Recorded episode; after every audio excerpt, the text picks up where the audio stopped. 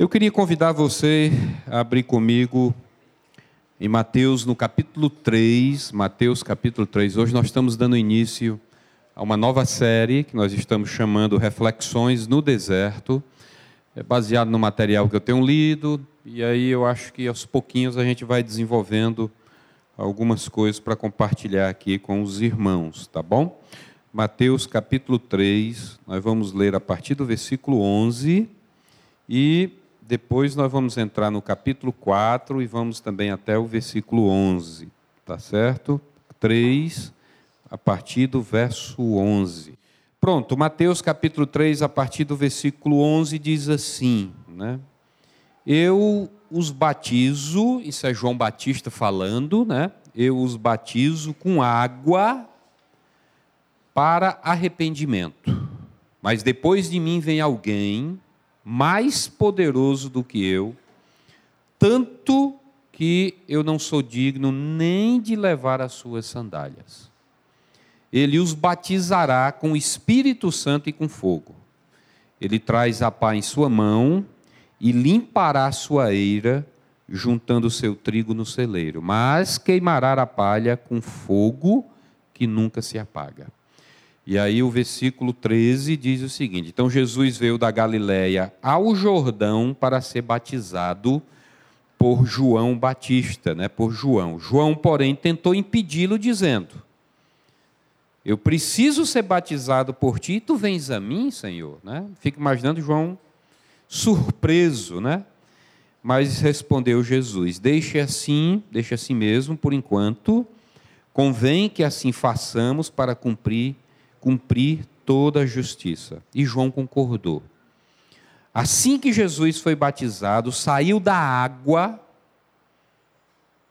e naquele momento o céu se abriu, e ele viu o Espírito de Deus descendo como pomba e pousando sobre ele.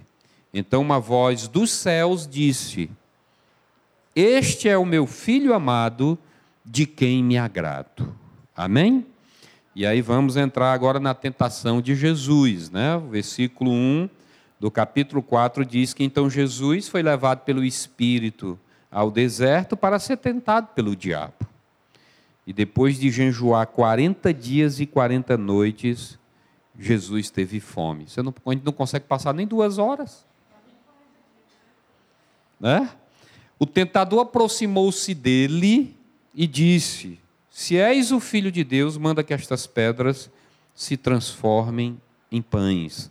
Jesus respondeu: Está escrito: Não só de pão viverá o homem, mas de toda palavra que procede da boca de Deus. Então o diabo levou a cidade santa, colocou-o a parte mais alta, na parte mais alta do templo e lhe disse: Se és o filho de Deus, joga-te daqui para baixo, pois está escrito: ele dará ordens a seus anjos a seu respeito, e com as mãos eles o segurarão para que você não tropece em alguma pedra.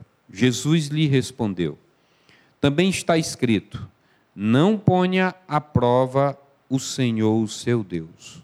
Depois o diabo levou a um monte muito alto e mostrou-lhe todos os reinos do mundo e o seu esplendor.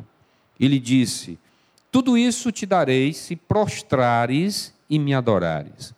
Jesus lhe disse: Retire-se, Satanás, pois está escrito: Adore o Senhor, o seu Deus, e só a ele preste culto. Então o diabo deixou e anjos vieram e o serviram. Amém? Hoje eu quero falar sobre identidade, uma reflexão sobre identidade, deserto e espírito, né? Amados, é, antes de entrarmos propriamente, no deserto com Jesus, né, e fazer essas reflexões é, no deserto com Ele, né, que a gente vai fazer nas próximas quartas-feiras, nas quartas-feiras, né, eu gostaria de trazer uma, como uma reflexão introdutória uh, sobre esse batismo de Jesus que nós acabamos de ler aqui em Mateus, no capítulo 3, né? Este, este evento, o batismo de Jesus, é de uma suma importância, sabe? Assim, é de um negócio muito importante para a permanência de Jesus no deserto, na tentação ali no deserto. Então é muito importante nós entendermos sobre a importância desse, desse evento né, do batismo de Jesus. Interessante que quando Jesus estava sendo batizado, nós acabamos de ler, por João Batista, né, no Rio Jordão, vocês viram que aconteceram três coisas extraordinárias. As três coisas estão aqui. Aliás, volta aí um pouquinho que eu esqueci de falar aqui né, desse negócio aqui. Né? É, sábado que vem, o sábado da liderança, todos os líderes né, de pequenos grupos, ministérios, aprendizes, por favor, não pode faltar. Isso daqui vai ser, sabe, muito importante. E as inscrições abertas aí para o retiro de jovens e adolescentes. Né? Então, inscrição ali na mesa do integração, que está ali exprimida no cantinho, né? e você pode ir lá e depois fazer. Carnezinho está lá da campanha, né? Está tudo ali na mesinha do integração, tá bom? Então é só que eu acabei esquecendo aí passando. Então, três coisas extraordinárias aconteceram ali naquele evento do batismo de Jesus no Rio Jordão por João Batista, né? Vocês viram aí, nós lemos no texto. O que aconteceu? Os céus se abriram. Imagine só os céus se abrir, né? Os céus se abriram, né? Os céus se abriram. Outra coisa é que ah, o Espírito desceu né, na forma corpórea de uma pomba, né? sobre Jesus, o Espírito desce sobre Jesus na forma corpórea de uma pomba, um outro evento, né? uma, outra, uma outra coisa extraordinária. E a última coisa é uma voz dos céus né? Se pronunciou dizendo: Este é o meu filho amado em quem me agrado, em quem eu tenho prazer. Amém? Isso é fantástico, gente. Isso é lindo demais, né? Os céus se abrem eu fico imaginando, João Batista estava ali, eu fico imaginando tantas outras pessoas, porque muita gente ia a João Batista para o batismo, né? E as águas, e eu fico imaginando, todos viram este evento, né? O céu se abrindo, o Espírito descendo como uma pomba, na forma corpórea de uma pomba, e a voz dos céus vindo e gritando: Este é meu filho amado em quem eu tenho prazer. Amados, Jesus personifica não apenas a nação de Israel, e ela é chamada, né, lá em Oséias, pelo profeta Oséias, de filho de Deus. Interessante, lá no profeta Oséias, um dos profetas menores, tem uma passagem lá no versículo 10, está até aqui a passagem, né? O povo de Israel, a nação de Israel é chamada de filhos do Deus vivo. Vocês são filhos do Deus vivo, serão chamados filhos do Deus vivo. Não apenas meu povo, agora vocês serão chamados, mas filhos do Deus vivo. Interessante que, de modo mais preciso, Jesus também personifica toda a humanidade descendente de Adão. E aí ele inclui todos nós. Ele inclui todos nós. E quando Deus pronuncia, né, o seu amor sobre Jesus, quando ele diz: Este é o meu filho amado, em quem eu tenho prazer, ele também está fazendo isso por mim e por você. Amém? Jesus está fazendo isso por mim e por você. O amor de Deus revelado em Jesus Cristo, nosso Senhor, né? Essa voz de declaração de amor da parte de Deus, gente, Presta atenção. Eu quero que você, crente em Cristo Jesus, presta atenção. Esse, esse amor revelado de Deus através de Jesus, essa voz que vem dos céus e diz que Jesus é o Filho amado em quem tem prazer e que Jesus personifica todos nós, sabe? Esse negócio na minha cabeça funciona assim: é como pavimentar a estrada, o caminho, o chão por onde caminham todos os discípulos de Jesus Cristo. Amém? Você sabe o que acontece, gente? Nós precisamos nos sentirmos amados por Deus. Às vezes eu penso, eu vejo muito crente em Cristo Jesus que vive uma vida cristã a quem? Porque ainda não percebe, ainda não percebeu o amor de Deus, o amor que Deus tem por ele. Sabe? Esses dias, domingo, aliás, esse dia no domingo passado, um irmão, ao final do culto, lá na Palhoça, me procurou, me contando de uma viagem que ele fez no final de semana, se encontrar, foi, foi, foi, foi encontrar-se com amigos de vinte e tantos anos atrás, da época do, do, do segundo grau, e manter um contato, e tinha uma turma lá, e ele foi encontrar com essa turma, conversar lá, e quando ele voltou, ele disse: Pastor, você não tem noção como é que eu voltei. Eu me senti tão amado por Deus, sabe por quê? Porque eu vi os meus amigos parados no tempo, muitos separados, famílias destruídas, muitos sem perspectiva de vida, sabe?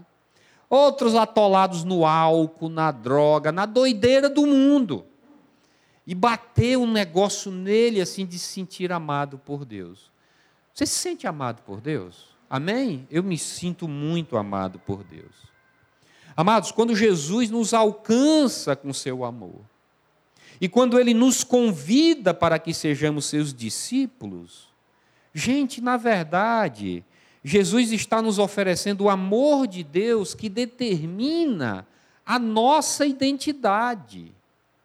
E a nossa identidade é de nos tornarmos filhos de Deus por um ato único, exclusivo de Sua bondade e graça em nossas vidas. Então isso é maravilhoso.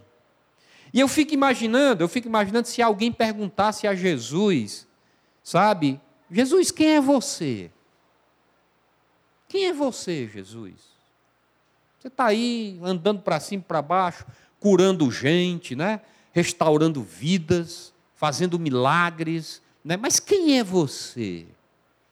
Eu acho que Jesus responderia isso daqui: eu sou, eu sou o filho amado de Deus.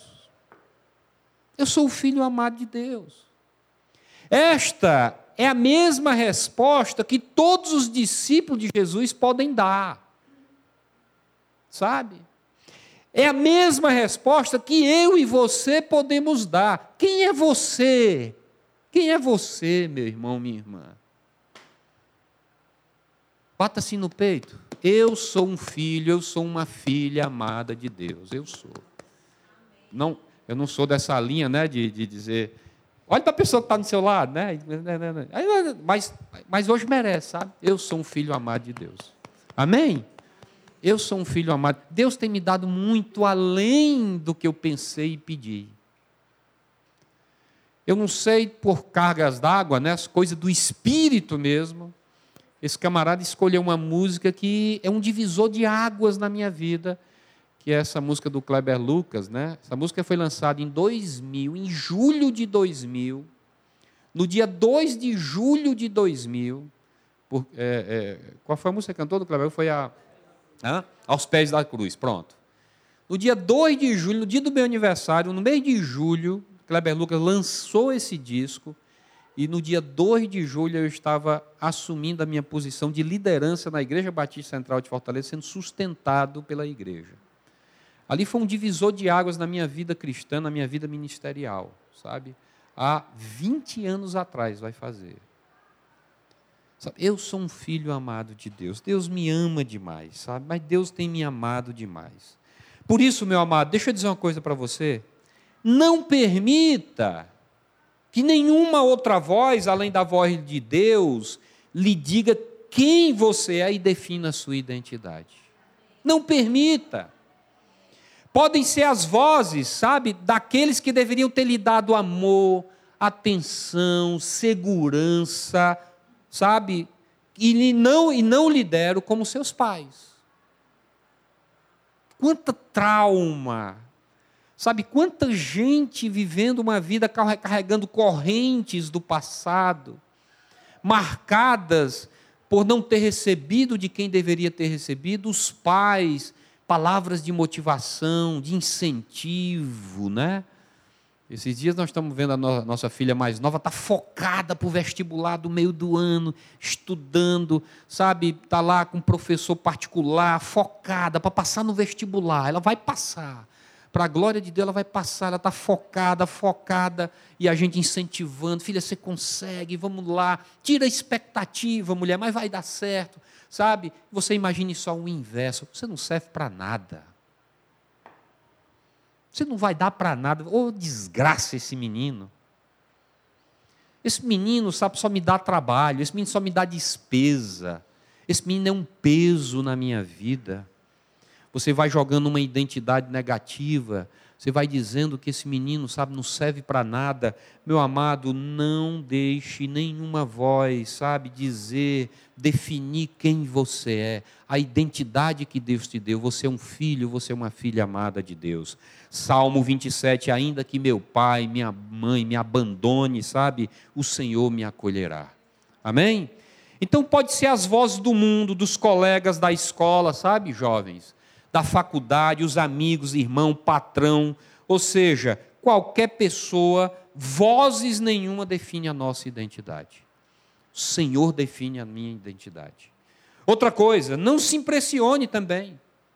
Não se impressione se os céus não se abriram, certo? E veio uma voz dos céus dizendo, gritando de que você é filho amado de Deus. Não se impressione com isso. Não se preocupe pelo fato de que provavelmente nenhuma evidência externa reforce essa verdade de que você é filho amado de Deus. Não se preocupe com isso. Porque tem gente que, que quer, sabe, que quer só acreditar em Deus se passar por uma experiência bombástica. A fé não basta. Precisa passar por uma experiência bombástica. Pastor, para eu me sentir amado e amado de Deus, os céus vai ter que se abrir, tem que vir uma pomba. Você tome cuidado que a pomba pode cagar na tua cabeça. Sabe? Mas tem que vir uma pomba lá na praça, eu vou jogar uns, uns milho para cima, e a voz tem que vir dos céus gritando: Tu és um filho amado. Você pode ser atropelado. Você está entendendo? Não tem, eu sentir amada por Deus. Para com isso. Você sabe o que é que importa? O que importa é que, e eu peço a Deus que isso aconteça na sua vida, na minha vida, é que você ouça a voz de Deus sussurrando em seu coração e lhe dando a convicção. Eu sou um filho, eu sou uma filha amada de Deus, em quem Ele tem prazer, em quem Ele se agrada. Amém, queridos? Então, não esqueça nunca, nossa identidade é definida por um Deus, sabe, que nos ama, um Deus Pai um Deus Pai. Nós somos filhos amados de Deus. Então, dito isso, nós podemos agora entrar com Jesus no deserto, sabe? No versículo 1 de Mateus, capítulo 4. Fica aí com esse negócio aí, porque nas próximas quartas-feiras, esse negócio da identidade, né, de quem nós somos, de que Jesus precisou receber essa identidade do Pai para entrar no deserto e passar 40 dias e 40 noites. Sabe, isso foi muito importante. Então, Mateus é, capítulo 4, verso 1 diz que Jesus foi levado pelo Espírito para onde, gente? Para o deserto. Foi levado para o deserto. Você sabia que o deserto tem um conteúdo simbólico muito grande nas, na Bíblia, nas Sagradas Escrituras?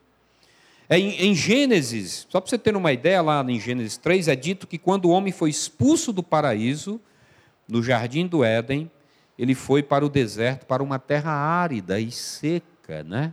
Você vê logo ali, depois, em Gênesis 3, o relato da queda, e logo depois as consequências.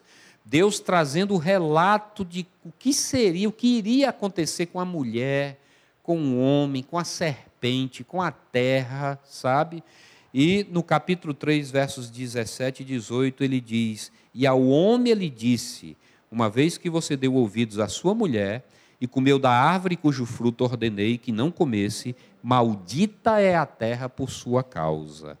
Por toda a vida terá muito trabalho para tirar da terra seu sustento. Ela produzirá, sabe o que, gente? Espinhos e ervas daninhas, como diz a NVI. A revista atualizada diz que é cardos e abrolhos. Isso são vegetações de deserto, sabe? Mas você comerá de, seu fruto, de seus frutos e grãos. Então, o deserto, né? Deserto tem uma simbologia nas Escrituras. Foi no deserto que Moisés teve vários encontros com Deus e ouviu várias vezes a voz de Deus. Foi no deserto que o povo de Israel peregrinou em direção à terra prometida, teve suas experiências de contato com seu Deus e também passou por todas as provações e dificuldades que iria determinar a sua fé no Deus soberano, no Deus vivo. Então, duas verdades sobre o deserto que eu aprendo quando eu estudo, quando eu vejo essas passagens do deserto e essa entrada de Jesus para ser tentado, sabe, conduzido pelo Espírito para ser tentado ao deserto. A primeira coisa, o deserto é um lugar onde nós estamos totalmente rendidos diante de Deus. Gente, é verdade rendidos no sentido de não termos nenhum ponto de apoio ou disfarce. No deserto é desse jeito. No deserto vão-se embora todos os fundamentos, todas as bases, todos os alicerces, que você vai construindo na vida e acha que consegue sobreviver com eles. Mas quando o bicho pega, quando você está coado, sabe, vai, vai embora. Esse negócio vai para o fogo, vai, vai para a provação. Ontem, eu e minha mulher passamos a tarde no cardiologista. Entramos os dois para o cardiologista. Fomos fazer um check-up, né? E aí, coração, as carótidas, né? Interessante que, que o, o, mesmo problema que ela tem no coração, quando a, o cardiologista meteu, no, ela fez primeiro, quando meteu, ó, oh, você tem aqui uma calcificação, numa na válvulazinha, é sua idade, tal, não se preocupe, mas vamos monitorar, né, tal, tal, aí tá bom, tal, tal. Quando meteu no meu, é, o que é esse negócio aqui? Igual? Aí eu disse, doutora, o que ela sente, eu sinto. Você está entendendo? Se ela se alegra, eu me alegro. Se ela se entristece, eu me entristeço, né? E você sabe o que acontece? 25 anos de convivência, o negócio vai se embrulhando de um jeito que é uma só carne mesmo. Ela riu, a doutora, né? Então aí fomos lá, né? Fomos lá para o cardiologista e fomos para fomos para a esteira, os dois. Aí eu fui primeiro e pá, fui até o final. Quando terminou, a língua estava de fora, o pescoço, sabe? Quase morrendo mesmo, mas consegui, excelente. Ela também excelente, né? E aí terminou tudo e a doutora ficou ali, eu fiquei pensando, né? Eu digo, meu Deus do céu. Há dois anos atrás, em 2017, às 19 horas, minha mulher estava me entregando num hospital. Ela me entregou literalmente, porque teve que ir embora. Pegando todas as minhas alianças, anéis, relógio. E eu entrando numa sala de CTI para ser preparado para no outro dia ir para um cateterismo. E ali foi o meu deserto, gente. E foi a noite toda acordada, refletindo sobre a vida, porque não conseguia dormir. No momento que eu quis até, até tirar um cochilinho, veio uma mulher com uma agulha desse tamanho, enfiou na barriga. E foi o meu deserto. O meu deserto amanheceu, corredor sendo levado, né? Gente, nessas horas, todos os fundamentos, todos os alicerces, sabe, são colocados em xeque. O Salmo de número 11 diz: quando os fundamentos estão sendo destruídos, o que é que pode fazer o justo? O que é que pode fazer o justo? No deserto, gente, não importa a roupa que você veste. Aliás, eu estava nu, com aquela roupinha sem vergonha, com a bunda de fora, andando. Né? Não importa, você perde o pudor, você perde tudo. No deserto, sabe, o carro que você tem, a casa que você possui, que você mora, não importa a sua função social, não importa os seus cargos importantes, seus títulos. Esses dias recebi aqui os engenheiros aqui na minha sala, aí olharam ali, aí viram lá meus títulos, né? Minha formação está aqui, meu título de cidadão sobralense. E no final o cara disse, pastor, rapaz, Puxa, meus parabéns, eu tenho o título de cidadão sobralense. Eu disse, macho velho, não dá, não dá nem para ter desconto. Se eu pudesse ter um desconto com esse negócio em algum canto, eu andava com ele debaixo do braço. Não vale nada, sabe? Não vale nada. Quem foi que assistiu aquele filme, O Náufrago? Hum? Deserto é aquilo. O cara cai numa. O cara, o cara a, a, acorda numa ilha, certo? E não tem nada. É ele e Deus e uma bola chamada Wilson. Não é isso? Mas esses dias, aliás, foi sábado passado, A gente estava esperando um casal na nossa casa, um casal amado lá na Serra. E eu estava passando os canais e aí encontrei um filme que eu assisti alguns anos atrás, que é esse filme aqui, A Perseguição. Gente, que filmaço, né? E é interessante aqui, nesse dia é viver ou morrer. No deserto é viver ou morrer. Eu não vou dar espólio, né? Mas foi, mas foi, mas é, aliás, um dos filmes mais tensos e minimalistas que eu já assisti.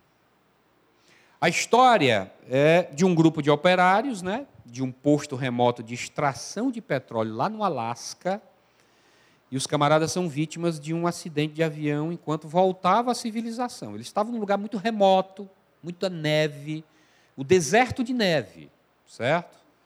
Os sobreviventes encontram-se em um descampado gelado, a centenas de quilômetros de qualquer ajuda e sem possibilidades de resgate. E aí o clima, né, o clima deixa de ser o único desafio, frio. Frio tenso, terrível, não sei quantos graus abaixo de zero. E o negócio piora, né? Quando uma matilha de lobos famintos, comandado por um lobo alfa feroz, começa a perseguir, sabe, querer destruir um por um. E quando eu vejo esse filme, quando eu assisti a primeira vez, sabe, aí veio, esses lobos é o diabo.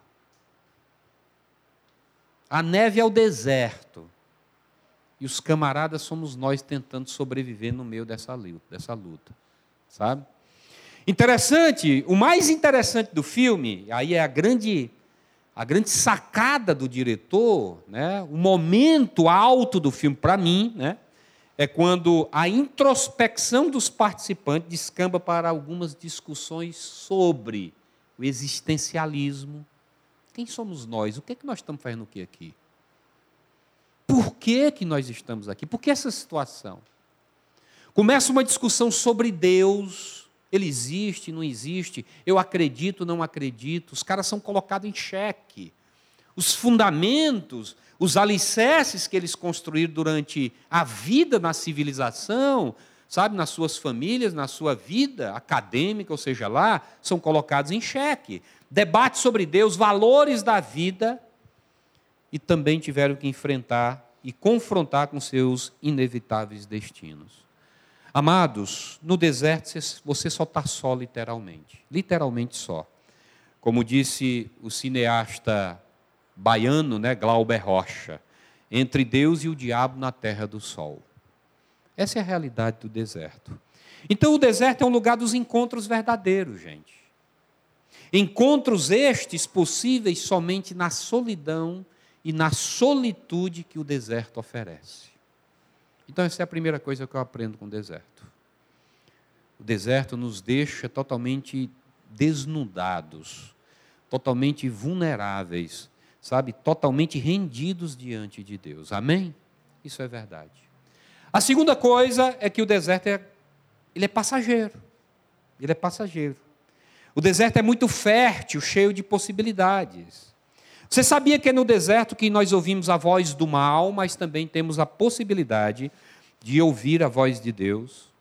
É na quietude do deserto que nós encontramos nossa identidade mais profunda. É no, nós encontramos o nosso eu mais verdadeiro. O deserto ele representa a perda, o sofrimento, a privação, o abandono, a rejeição, a vulnerabilidade, enfim, aquelas experiências da vida quando descobrimos que todos os nossos recursos, como falei, não fazem diferença. Dinheiro, posição, status quo, etc. O deserto é o momento quando estamos só.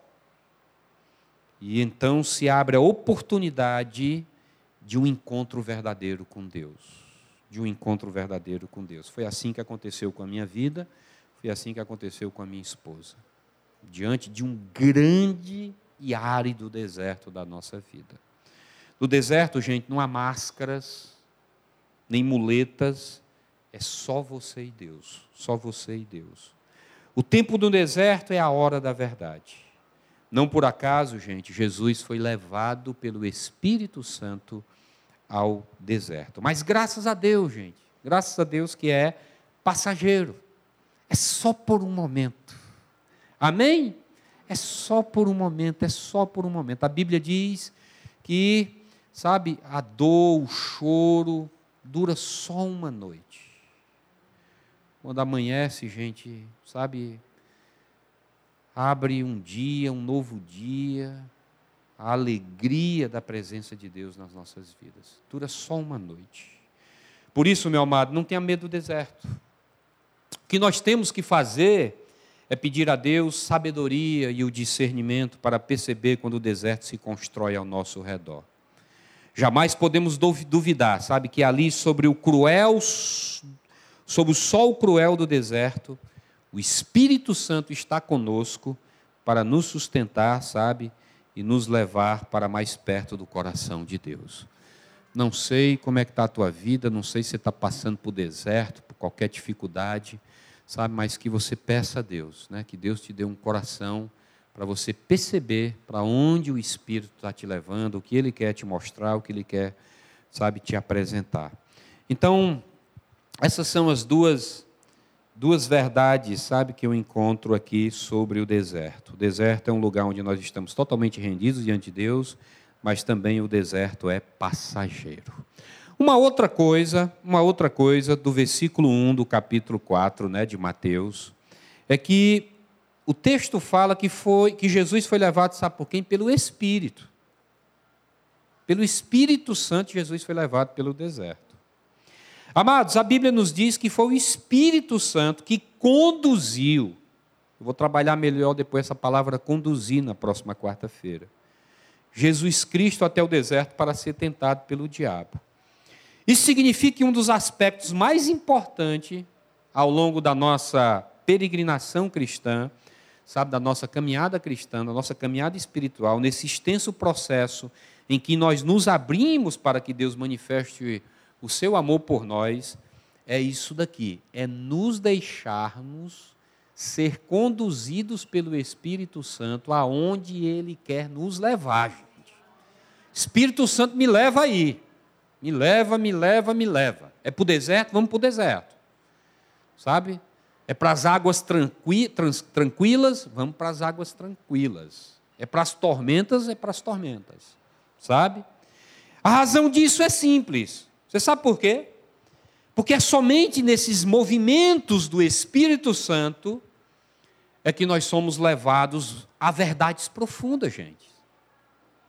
É o Espírito que nos leva para as verdades profundas, verdades como a respeito de Deus, sabe, a, a nosso próprio respeito e também a respeito do mal. Antes de nos encontrarmos com Deus, isto é, se nós quisermos ficar cara a cara com Ele, nós precisamos entender que nós temos que ficar cara a cara, sabe com quem, gente? Com nós mesmos. Com nós mesmos. E eu desconfio. Eu desconfio desse, desse crentez que nós estamos vivendo, desse evangeliquez que nós estamos vivendo. Eu desconfio que tem alguns movimentos, algumas pessoas dentro das igrejas, e até mesmo pode ter no nosso meio, de gente que ainda não se deu um cara a cara, de cara consigo mesmo, e por isso ainda não se deu de cara com Deus. Quem quer, sabe por quê, gente? Porque quem quer ter um encontro com Deus precisa ter coragem de encontrar-se consigo mesmo. E muitas vezes é feio o que está dentro de nós e ninguém quer encarar. E o Celebrando Restauração nos ajuda a fazer isso. E a gente vai dissimulando, a gente vai deixando de lado e a gente vai deixando o tempo passar. Desses encontros verdadeiros com Deus, com o mal e com a maldade mais profunda, com o nosso eu mais profundo, e até mesmo a nossa maldade, nossa experiência espiritual, nossa caminhada com Deus, gente, ganha densidade e fundamento, ganha robustez. Negócio aí para de ser brincadeira de criança, sabe? Porque essa espiritualidade que eu tenho visto hoje aí, de água com açúcar, que nós encontramos nos discursos religiosos, e essa fé inconsequente, superficial, das literaturas de alta ajuda que está entrando dentro das igrejas, dentro das casas dos irmãos, sabe? Não combina com o caminho do discipulado de Jesus. E o discipulado de Jesus é esse: é nos tornarmos cada vez mais parecidos com Jesus, em pensamentos e atitudes. Amém? Então nós precisamos pensar sobre isso. Os que pretendem ser discípulos de Jesus devem ter a coragem e a disposição para se deixarem conduzir pelo Espírito Santo ao deserto. Interessante que a palavra Espírito na Bíblia, sabe, é, significa sopro. Então é impossível seguir a Jesus sem se colocar sobre o sopro de Deus. Sopro de Deus. Nós precisamos entender que nem sempre as situações de sofrimento e dor são causadas pelo Espírito Santo.